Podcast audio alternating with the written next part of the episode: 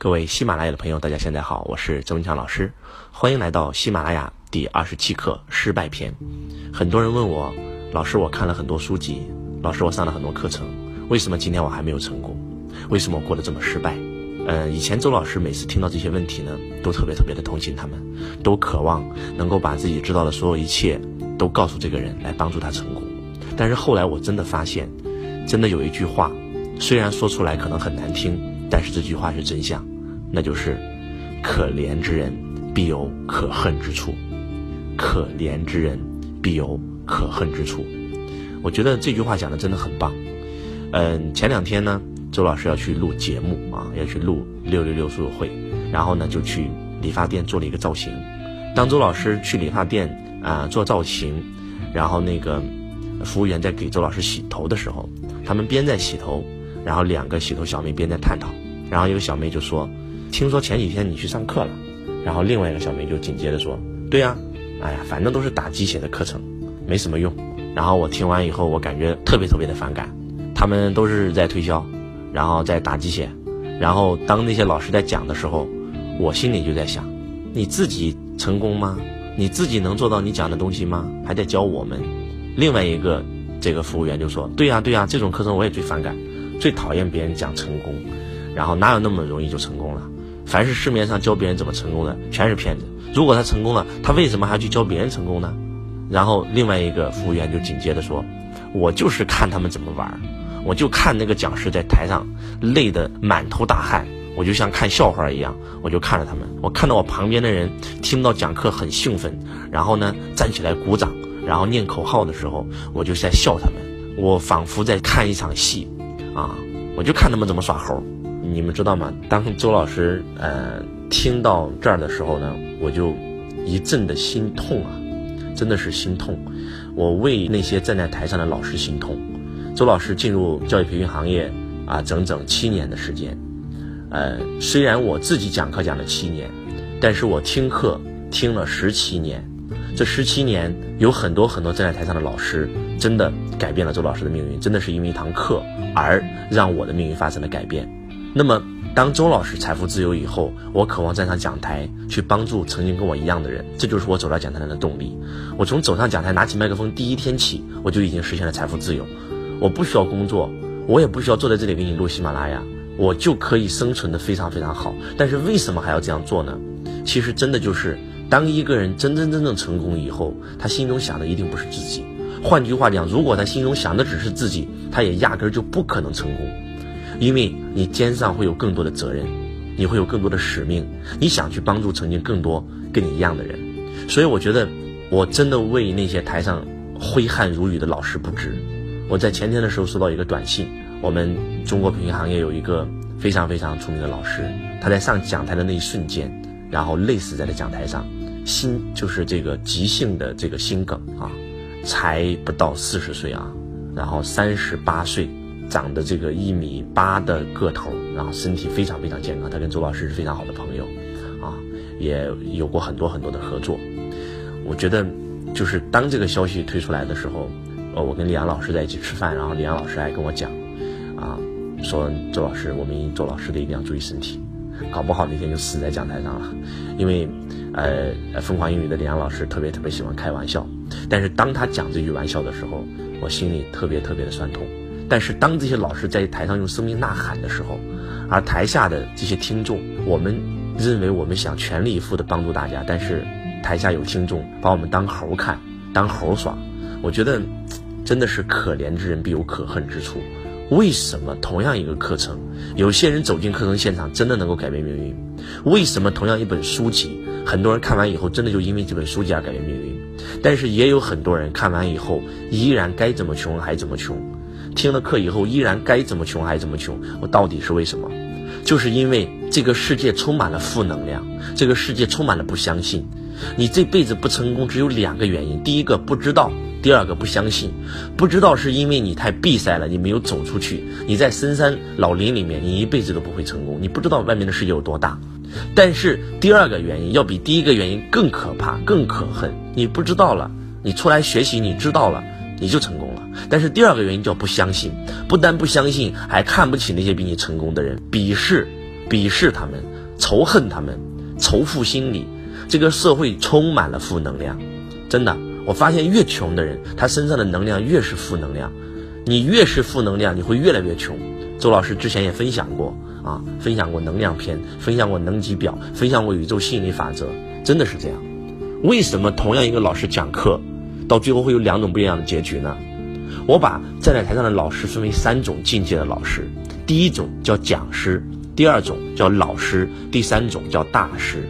讲师是讲别人成功的故事，他自己并没有成功；老师是自己成功了，讲自己的故事；而大师是让你瞬间开悟，找到你自己的成功方法。那么台上的老师分为三个等级，那台下的听众也分为三个等级。第一种听众，他在听课的时候，就像这个洗头工一样。他脑袋里面装了一把尺子，他不是在用老师的话量自己，而是用这个尺子在量老师。老师讲那个观点，他会告诉自己说：“台上老师你能做到吗？你都做不到，你跟我在吹啥牛啊？”第二种人叫量别人啊，然后他不量老师了，量别人。老师讲一个观点，他说：“太棒了，我老公就是这样，太棒了，我公司就是这样，太棒了，我的员工就是这样。”那么听课的最高境界，你们知道是什么吗？是量自己。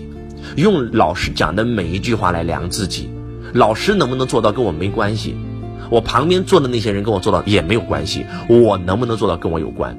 所以当周老师坐在台下听课的时候，我真的是百分之百相信台上那个老师；当周老师在看一本书的时候，我真的是百分之百相信作者讲的每一句话，因为我告诉我自己，我相信他们又没有损失，万一我成功了呢？相信是一种力量。所以周老师就是这么傻傻的选择相信，我会用老师台上讲的每一句话来量自己，然后台上老师成功了没有我不知道，但是我听了他的话，我做了，我成功了，就像《穷爸爸富爸爸》这本书一样，你们知道吗？很多人看完这本书以后蔑视、鄙视，甚至怀疑，甚至辱骂，说这个作者肯定是假的，他有钱还会教别人写书吗？他书中讲的富爸爸是假的，有没有这个人啊？他是虚构的。然后我们现在百度搜索“穷爸富爸爸”，你会出来作者骗子，李嘉诚、马云骗子。你搜索任何任何一个人成功人士，他的负面要多过他的正面。所以那负面为什么会在百度上多过正面呢？很简单，因为百度搜索引擎的方法是，你点哪个多哪个就多。说马云好的地方你不点，说马云骗子的很多人去点，不管是因为好奇还是冲动，点的人多了，那。马云骗子这个词就会变成一个热门的关键词，所以我真的觉得这是一种非常非常悲哀的事情，因为我发现很多人是渡不了的，所以可怜之人必有可恨之处。我希望我们所有所有的家人，如果你今天听到了今天这个篇幅，你应该很清楚一个道理，那就是为什么你会失败。那就是因为你选择量老师，你选择量别人，你选择用负面来经营你的人生，你选择不相信，你怀疑所有，冷眼看这个世界，这就是你失败的原因。如果你能够做到百分之百相信书中讲的每一句话，周老师在看《世界上最伟大的推销员》的时候，他讲了一个非常美妙的故事。我相信很多人看过这本书啊，周老师的六六书会也解读过这本书。讲了一个非常美妙的故事，一个富商很有钱，然后死之前，然后呢传了一个羊皮卷给这个小小男孩，告诉他说每天读一卷啊，坚持一个月，早上读，中午读，晚上读，只要你连续读一年的时间，你就会像我一样变成亿万富豪。你们知道吗？如此幼稚的一个故事，很多人看完以后都觉得哎太假了，看一遍就把这个书扔了。但是你知道吗？周老师，我宁愿相信这个故事是真的，因为当时我穷困潦倒，我一无所有，我告诉我自己这个故事就是真的，我就要每天读。我真的傻傻的读羊皮卷，连续读一个月读一章，一个月读一章，我整整读了一年半的时间，真的。我因为读羊皮卷让自己拥有了自信，因为读羊皮卷让我链接上了爱感恩的能量，让我学会了如何推销，让周老师成为了五个行业的销售冠军。就是这本书，真的就是这本书，就是傻傻的相信。就像我看完《穷爸爸富爸爸》一样，很多人都在怀疑书中这个故事是真的还是假的。那个富爸爸到底有没有这个人啊？亲戚有没有钱啊？这个课程是真的吗？但是周老师就选择傻傻的相信，我相信。他能够财富自由，我也能够财富自由。我相信书中老师讲的每一句话，我就按照书中的方法去做，结果到最后我财富自由了。所以，如果你听到今天周老师给你讲的这个篇幅，我希望你用心的、热烈的感受到周老师这份热情。从今天起，拿掉你头脑的限制吧，选择相信吧，选择相信那些比你更成功的人，比你更有结果的人，因为你没有资格不相信他们。如果你想成为他们那样，你就要相信他们，改变自己，你才有可能成为他们。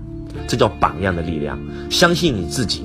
成功有两个方法，第一个叫自我摸索法，你可能摸了一辈子也没有成功；第二种就是向有结果的人学习，相信他，把他的方法一转身为自己所用。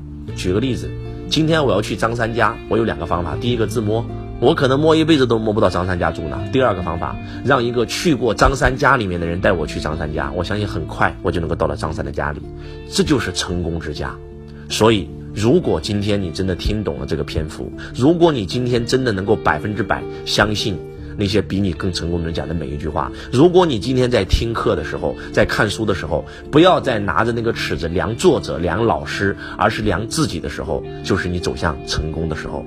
我在成功的彼岸等着你，我爱你，如同爱自己。我们下一期节目不见不散。